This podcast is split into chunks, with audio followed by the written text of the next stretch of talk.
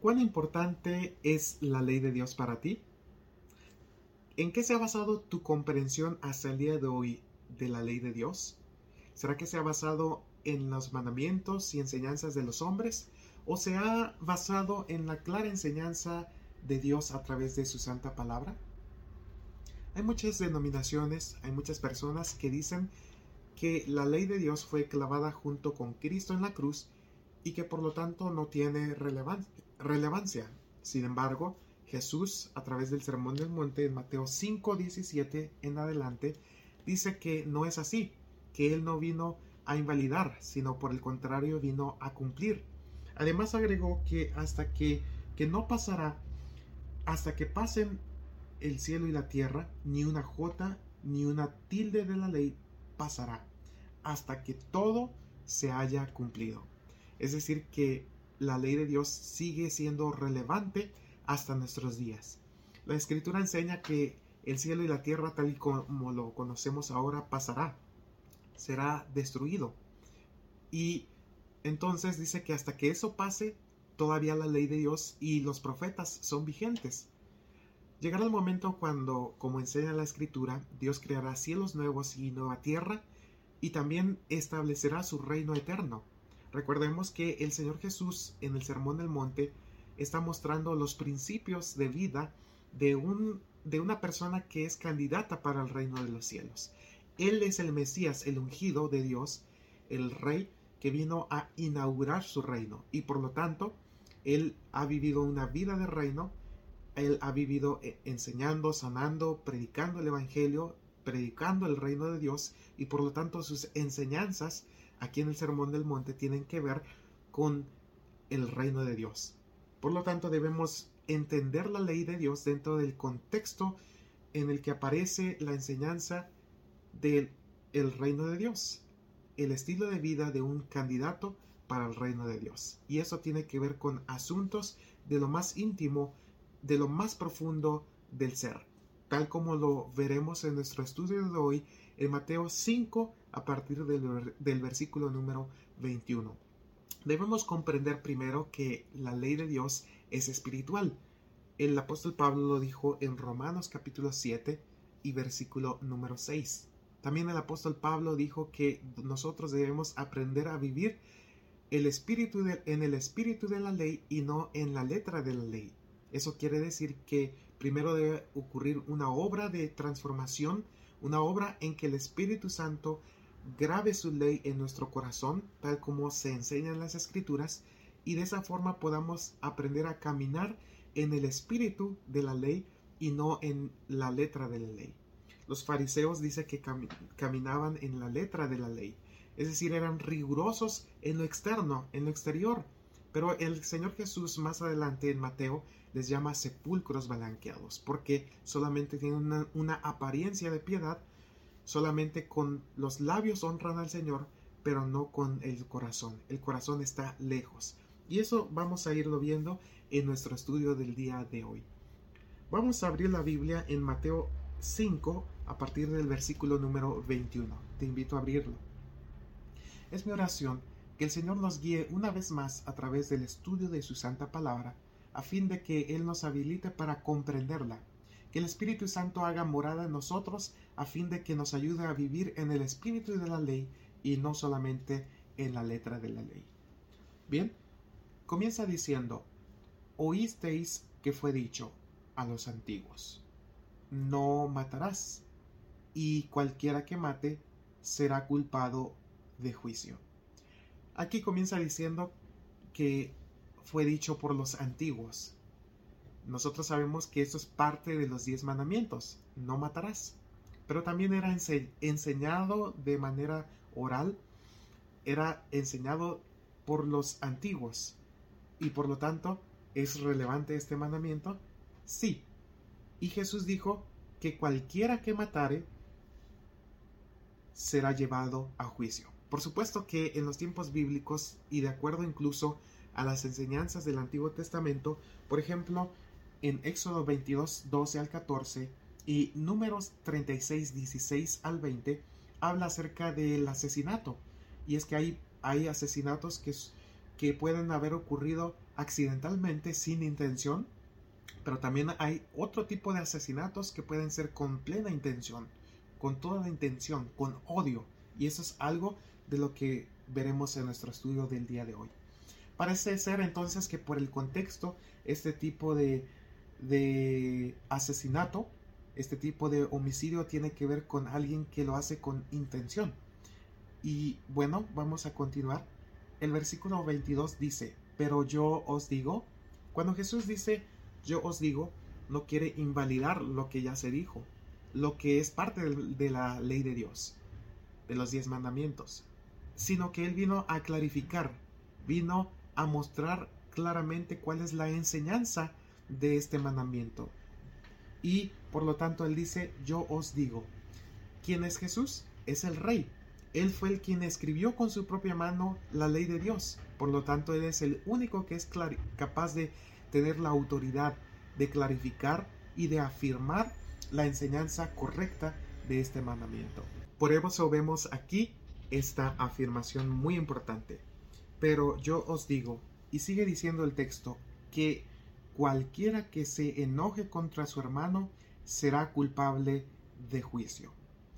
Aquí la expresión de se enoje tiene que ver en el idioma original con alguien que, que se siente muy enfurecido y además que lo muestra, lo muestra a su hermano. Es decir, que sus expresiones y todo su lenguaje corporal y su rostro le hacen ver a su hermano que él está totalmente airado. Y esto es interesante porque el Señor Jesús dice que cualquiera que se enoje y que muestre esa molestia externamente a su hermano, dice será llevado a juicio. Eso es muy interesante porque vemos que el apóstol Pablo en Efesios capítulo 4 y versículo 26, hablando dentro del contexto de un estilo de vida en Cristo, un estilo de vida de alguien que ha nacido de nuevo, dice, airaos, pero no pequéis, que no se ponga el sol sobre vuestro enojo. Pecar en el sentido de el apóstol Pablo cuando lo menciona en Efesios 4:26 significa una persona que lo muestra, que lo manifiesta. Entonces cuando lo manifiesta está pecando. Por eso Jesús dice que será eh, culpable de juicio. Por lo tanto, vemos ese complemento o más bien esa clarificación por obra del Espíritu Santo que le hace comprender a el apóstol Pablo que no solamente es, es airarse y sentir esa ira, sino manifestarla. Y es pecado manifestarla. Es pecado mostrarle a mi, a mi, a mi, a mi hermano que estoy enojado. Y esto no lo digo yo, es la enseñanza de la palabra de Dios. Por lo tanto, el Señor nos está enseñando. Dice, sigue diciendo que cualquiera que se enoje contra su hermano o sobre su hermano será culpable de juicio. Sigue diciendo, y cualquiera que diga necio es la palabra que se traduce comúnmente en nuestras Biblias, pero esta palabra es una palabra de origen arameo que, sí, que es raca.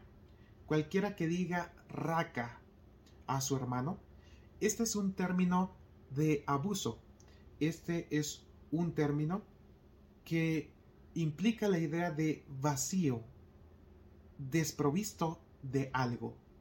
En otras palabras, de acuerdo al contexto bíblico y al contexto en el cual aparecen estas palabras en el judaísmo y de Jesús mismo implica la idea de decirle a una persona que está desprovista de valor alguno, que en otras palabras no es una persona que sea que tenga valor ante Dios. Le está diciendo que es una persona que es vacía y desprovista de algo, desprovista de un valor ante Dios. Eso implica la idea de raca, no solamente decirle, no solamente es decir necio, sino que en otras palabras que mientras estás con ira, tú lo expresas y le dices raca, le, le dices, ¿sabes qué? Tú no eres una persona que valgas no solo ante mí, sino ante Dios. Estás desprovisto, estás vacío de valor. Es como denigrar a una persona, es como decirle tú no vales nada.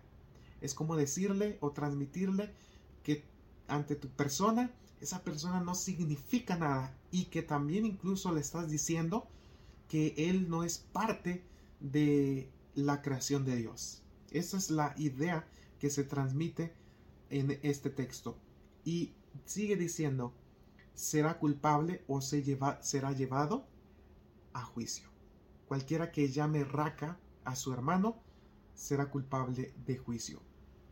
Y sigue diciendo, y cualquiera que diga, perdón, sigue diciendo, y cualquiera que le diga fatuo, y esta palabra es una palabra griega, ya no es aramea como la anterior, ya no es eh, hebrea tampoco, es una palabra griega que es more, more en griego. Y esto significa estúpido, que no funciona apropiadamente y que no sirve para nada. Está asociado directamente con lo anterior, con la palabra raca.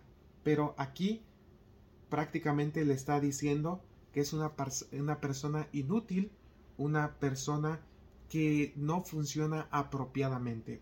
Casi es el mismo término, o mejor dicho, es el mismo término que se emplea cuando Jesús dice que si la sal este, ya no cumple su función, y es la, misma palabra, more, y esta palabra implica que es, un, que es un, algo que ya no cumple con su función.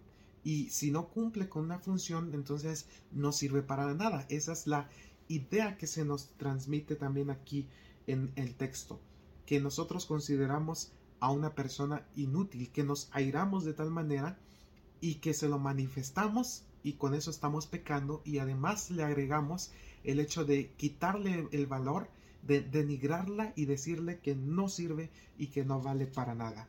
Por eso es que Jesús lo compara con el homicidio, porque no es nada no es eh, nada de, poco, de poca importancia o trascendencia.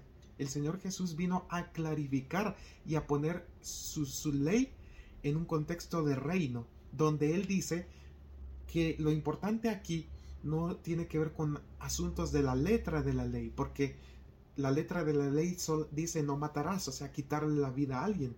Pero dice que cuando nosotros denigramos a una persona y le hacemos quitar el valor que tiene ante nuestra percepción, dice que esa es la intención del corazón. Eso es lo que manifiesta el corazón. Por lo tanto, estamos diciendo que esa persona no vale para nada y que prácticamente no está cumpliendo con este el propósito de la creación. O sea, le estamos diciendo, tú no eres parte de la creación de Dios, tú no sirves para nada. Por eso es muy fuerte esa expresión y por eso Jesús lo considera como haber asesinado a una persona, porque Jesús está mostrando el espíritu, el trasfondo de la ley. Él vino a clarificar, vuelvo a, repetir, la importancia de la ley. Y dice que éste será culpable ante el Sanedrín o concilio. Aquí en nuestras versiones dice concilio, pero finalmente es la palabra donde, donde se deriva Sanedrín en español es la palabra Sanedrín. Dice, y cualquiera que le diga fatuo quedará expuesto al infierno de fuego. Es tan importante este mandamiento de acuerdo a esta perspectiva que en que lo pone Jesús, sí, porque cualquiera que hace eso dice que atraerá condenación. En otras palabras, vemos a alguien que está eh, denigrando a una persona y por lo tanto está pecando y quien peca acarrea condenación sobre sí. Y ahora vemos cómo es que Jesús en el versículo 23 pasa de un cuadro general a lo específico, es decir, a, a, tu persona, a mi persona. Dice, por tanto, si traes, o sea, tú, personalmente, tu ofrenda al altar, y allí te acuerdas de que tu hermano tiene algo contra ti, este algo contra ti implica la idea de una demanda legal, porque el contexto así lo enseña. nosotros vemos eh, una escena de alguien que es llevado a un juez, que lleva un caso a un juez y que el juez decide qué es lo que pasará con la persona. Por lo tanto, aquí vemos que esta acción donde se nos implica o se nos eh, dice que se nos incluye, mejor dicho, a ti y a mí, se nos dice que si tú tienes y traes una ofrenda al altar de Dios y allí te acuerdas que tu hermano tiene una demanda legal contra ti, dice, deja allí tu ofrenda delante del altar y ve, reconcíliate primero. Y nosotros nos vamos, nos damos cuenta que el énfasis aquí en este texto es la reconciliación. Y lo vamos a ver porque el contexto así lo indica. Dice, reconcíliate primero con tu hermano y entonces vuelve y presenta tu ofrenda. Y sigue diciendo, ponte de acuerdo pronto con tu adversario. Así es lo como se traduce en nuestras Biblias comúnmente. Sin embargo, en griego transmite la idea o el significado de esta palabra es eh, de un acusador que ha puesto un cargo legal, legal contra ti, de acuerdo al contexto en el que estamos estudiando. Así es que no es un adversario, no es alguien que te tenga en la mira y que está eh, solamente buscando tu acecho y tu perjuicio, sino más bien es, es una persona, lo llama tu hermano literalmente. Si tienes tu hermano, le has hecho algo que ha involucrado que él ponga una demanda legal contra ti, entonces dice, ponte de acuerdo pronto con él, o sea, ve rápido. Esa es la idea que transmite el texto en el original. Ve rápido con tu adversario que ha puesto un cargo legal contra ti, entre tanto que estás en el camino. Apúrate, ve mientras están en el camino, dice, no sea que el que te ha acusado, tu hermano que te ha acusado, te entrega al juez y el juez al guardia y seas echado en la cárcel. Vemos una escena legal, una escena de donde implica un juicio.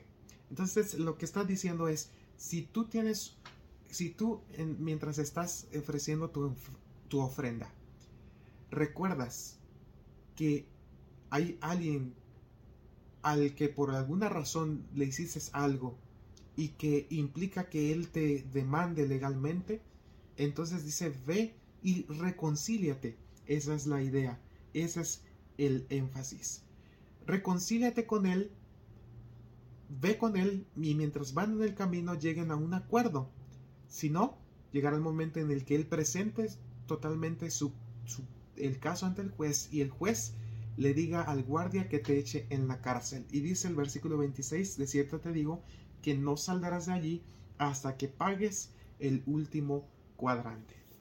Bien, me gustaría entonces comentar, eh, de acuerdo al contexto bíblico que hemos estado estudiando, que primeramente eh, nos habló acerca de generalidad. Dice cualquiera, cualquiera que se enoje contra su hermano, cualquiera que eh, diga necio a su hermano, o cualquiera, está hablando de un término general. Pero ahora dice, si tú, y nos pone en, un, en, el cuadro de lo personal, si tú o yo hacemos algo contra mi prójimo, y eso implica que lo he perjudicado y que él tiene el derecho total de poder hacer algo eh, para llevar el caso a juicio y si él lleva el caso a juicio y nosotros que le hemos perjudicado somos hallados culpables, entonces seremos encarcelados y dice que no saldremos hasta que paguemos el último cuadrante. Bueno, el énfasis aquí, la enseñanza de Jesús, el principio de este mandamiento que él está enseñando es que si nosotros somos los que hicimos algo en perjuicio de alguien, tenemos que ir y reconciliarnos con esa persona, para que eso no pase a mayores, para que eso no pase a perjudicar eh, una relación, una vida. Y entonces es importante esto. Esto es lo que enseña el texto en realidad. Bien, vamos a continuar con el estudio. Dice en el versículo número 27. Y aquí pasa a hablar sobre el adulterio, porque este es otro de los mandamientos de la ley de Dios. Si te has dado cuenta, esta, eh, toda la enseñanza del Señor Jesús en el Sermón del Monte gira en torno a el estilo de vida de los seres humanos mientras estamos aquí en la tierra y que la ley de Dios por lo tanto es importante y que Él vino a clarificar los mandamientos de Dios. Entonces Él nos está enseñando cómo debemos comprender realmente la ley de Dios y que esa ley de Dios tiene que ver con lo profundo del corazón, que analiza o más bien que nos muestra que la condición o la intención original del corazón. En ese contexto entonces vemos lo siguiente, oísteis que fue dicho, no cometerás adulterio, y ese es uno de los diez mandamientos. Y Jesús nuevamente dice, pero yo os digo que cualquiera que mira a una mujer para codiciarla, ya adulteró con ella en su corazón. Y aquí nosotros vemos cómo es que Jesús hace un énfasis y mostrar el significado verdadero en el espíritu de la ley.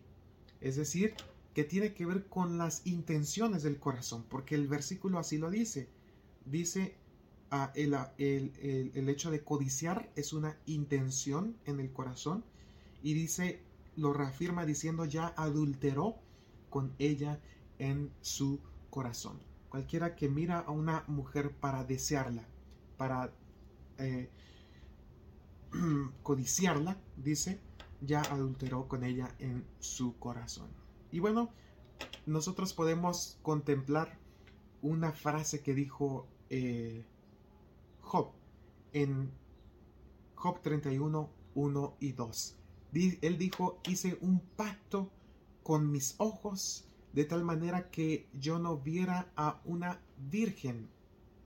En, en otras palabras, eh, Job está diciendo que él desea hacer la voluntad de Dios, que él desea cumplir lo que a Dios le agrada y que por lo tanto hace un pacto para no codiciar a una mujer que no fuera su esposa. Y dice que habla del adulterio y el adulterio tiene que ver con una relación con una persona que no es mi esposa. Por lo tanto, debo verlo dentro de ese contexto que si yo miro a una mujer con codicia, con deseos sexuales, prácticamente ya he cometido ese acto porque porque el espíritu de la ley tiene que ver con asuntos de internos del corazón humano y eso es lo que Jesús enseña, que no solamente es el acto del adulterio, el acto físico, sino más bien tiene que ver con las intenciones del corazón. Por eso el Señor Jesús viene a clarificar las enseñanzas de la ley de Dios que tienen que ver con un estilo de vida de alguien quien es candidato para el reino de los cielos. Por lo tanto, le clarifica la ley de Dios. Por lo tanto, le indica su importancia y su profundidad, su esencia para que este hombre, esta mujer, tú y yo, podamos aprender a vivir de acuerdo a su voluntad tal y como Él nos lo ha, nos lo ha enseñado. Sigue diciendo el versículo 29. Y aquí nosotros debemos saber entender eh, el texto. Porque si no lo entendemos correctamente, mm, cualquiera de nosotros vamos a terminar tuertos o mutilados de alguna parte de, del cuerpo. Pero vamos a entender entonces lo que en sí el texto quiere decir, que tiene que ver con principios del corazón, principios con el ser interior. Por lo tanto, eh, no debemos interpretar este texto en un sentido totalmente literal. Hay algo literal y es la esencia del mensaje, pero lo que no es literal es esto que eh, nosotros vemos aquí. Por tanto, si tu ojo derecho te es ocasión de caer, sácalo y échalo de ti, pues mejor te es que se pierda uno de tus miembros y no que todo tu cuerpo sea arrojado en el infierno. Aquí vemos nosotros entonces eh, que se presenta una parte del cuerpo, que es el ojo, el ojo derecho literalmente. Dice que si es ocasión de caer, sácalo y échalo, no sea que todo tu cuerpo sea arrojado en el infierno. Aquí vemos entonces la, enseñanza de acuerdo al contexto de lo que hemos estado estudiando, que más se refiere a la intención del corazón. Nosotros sabemos que el pecado llega generalmente por las avenidas del alma y una de ellas es la vista. Yo no, yo no practico el pecado, eh, eh, mejor dicho, corrijo, yo llego a, la acción porque primero fabriqué un pensamiento, primero lo, lo albergué en la mente y generalmente una de las avenidas principales del alma es la vista. Y cuando yo veo algo y traduzco eso en mi mente y eso se constituye en un pecado, en algo que no está de acuerdo a la voluntad de Dios, entonces finalmente albergo ese pensamiento y eso me lleva a la acción, al mismo acto, y finalmente peco contra Dios. Pero el Señor Jesús es más profundo al decir que es la intención del corazón. Por lo tanto, vemos aquí que si hay algo en lo profundo de tu ser que has albergado, tal vez porque has, eh, lo, tal vez porque has, lo has dado, le has dado ocasión a tu vista, le has dado ocasión a tu mente a que lo piense, si algo que lo ha provocado es mejor que lo deseches, que le pidas ayuda a Dios con el fin de que eso no forme parte de ti, que eso no eh, que eso eh, te impida disfrutar del reino de Dios, porque dice que el final es que su cuerpo será arrojado al infierno. Versículo número 30 dice, y si tu mano derecha te es ocasión de caer, córtala y échala de ti, pues mejor te es que se pierda uno de tus miembros y no que todo tu cuerpo sea arrojado al infierno. Aquí vemos entonces otra expresión de, de otra parte del cuerpo, la mano. Dice, si te es ocasión de caer, córtala. Entonces, eh, dentro de el contexto en que hemos estado estudiando, aquí también nos está hablando de las acciones. La mano tiene que ver generalmente con las acciones y con las intenciones del corazón. Por lo tanto, aquí se nos indica que si hay algo que nos va a hacer tropezar y caer en el acto del adulterio, debemos desterrarlo desde un principio. No debemos dar lugar en la mente, en el corazón, no debemos darle vista, eh, eh, lugar a la vista que nos lleve a albergar ese pensamiento que nos haga caer en el mismo acto del adulterio. Porque el Señor juzga las intenciones del corazón y para Él ya el hecho de codiciarla a una mujer ya es pecado. Y bueno, vamos a continuar con el versículo número 31 y hasta aquí vamos a parar por el día de hoy. Dice, también fue dicho, cualquiera que repudie a su mujer, dele carta de divorcio.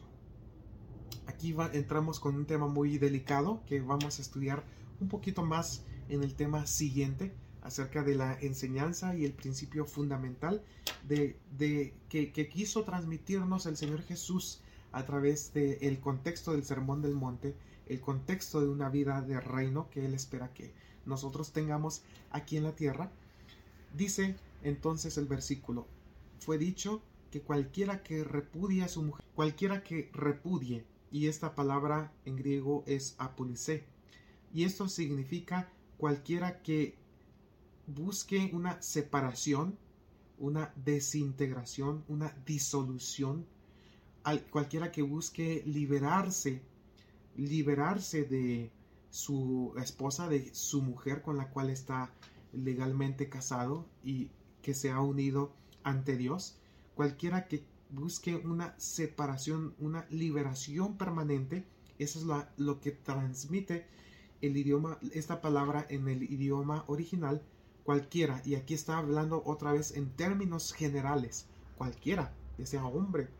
En este caso aquí vemos es el hombre pero lo mismo este, sucede con la mujer que, que toma esa iniciativa Bueno, aquí en el contexto bíblico vemos que generalmente o se presenta el, el tema de un hombre. Y dice, cualquiera que repudie, que busque liberación, que busque desintegrar esa unión que fue permanente, dice, a su mujer, dele carta de divorcio.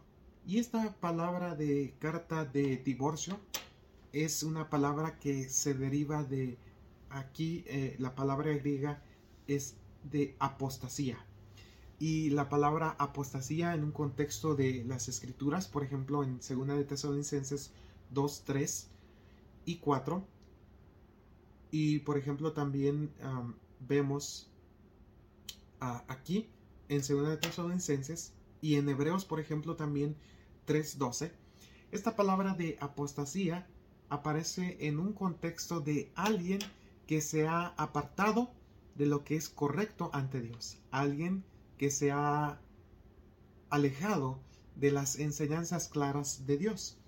Y entonces eh, entendiendo esto, esta palabra en ese contexto, vemos que esta carta de divorcio, esta separación, este apartarse, está en contra de la voluntad de Dios. Vamos a ver el día de mañana, conforme al versículo 32, que hay una, una excepción, pero de allí nosotros debemos comprender que al divorciarnos estamos apostatando, estamos apartándonos del ideal de Dios. Cualquiera que desea liberarse permanentemente de ese contrato matrimonial, dice, ah, aquí dice que está apostatando.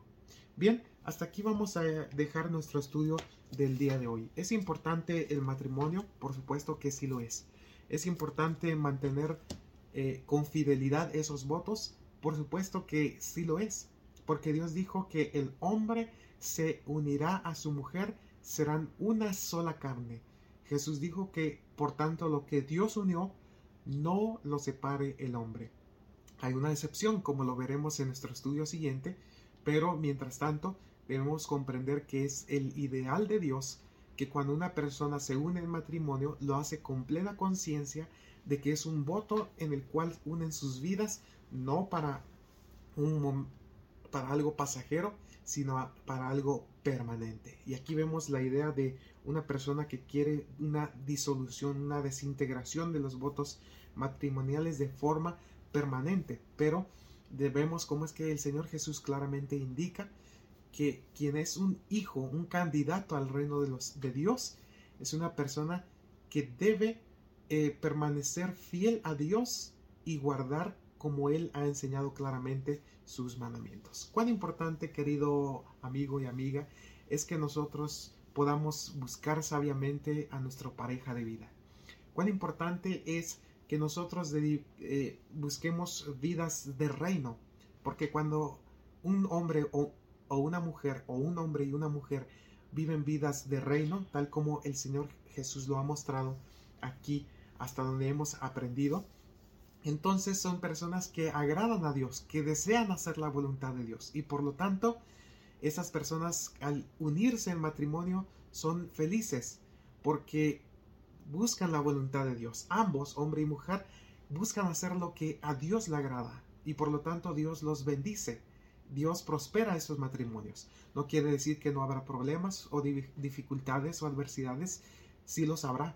Porque como seres humanos y mientras exista el pecado en esta tierra, siempre habrá sufrimiento, habrá ocasiones de discordias, habrá ocasiones en las que haya eh, peleas, malos entendidos entre la pareja, pero cuando tú, uno tiene el temor de Dios, busca una reconciliación. Y eso es parte de la enseñanza que hemos visto también aquí hasta este momento en nuestro estudio, que debemos buscar reconciliación, que debemos buscar hacer las paces, que debemos buscar salir adelante que debemos buscar un común acuerdo de hacer lo que a Dios le agrada.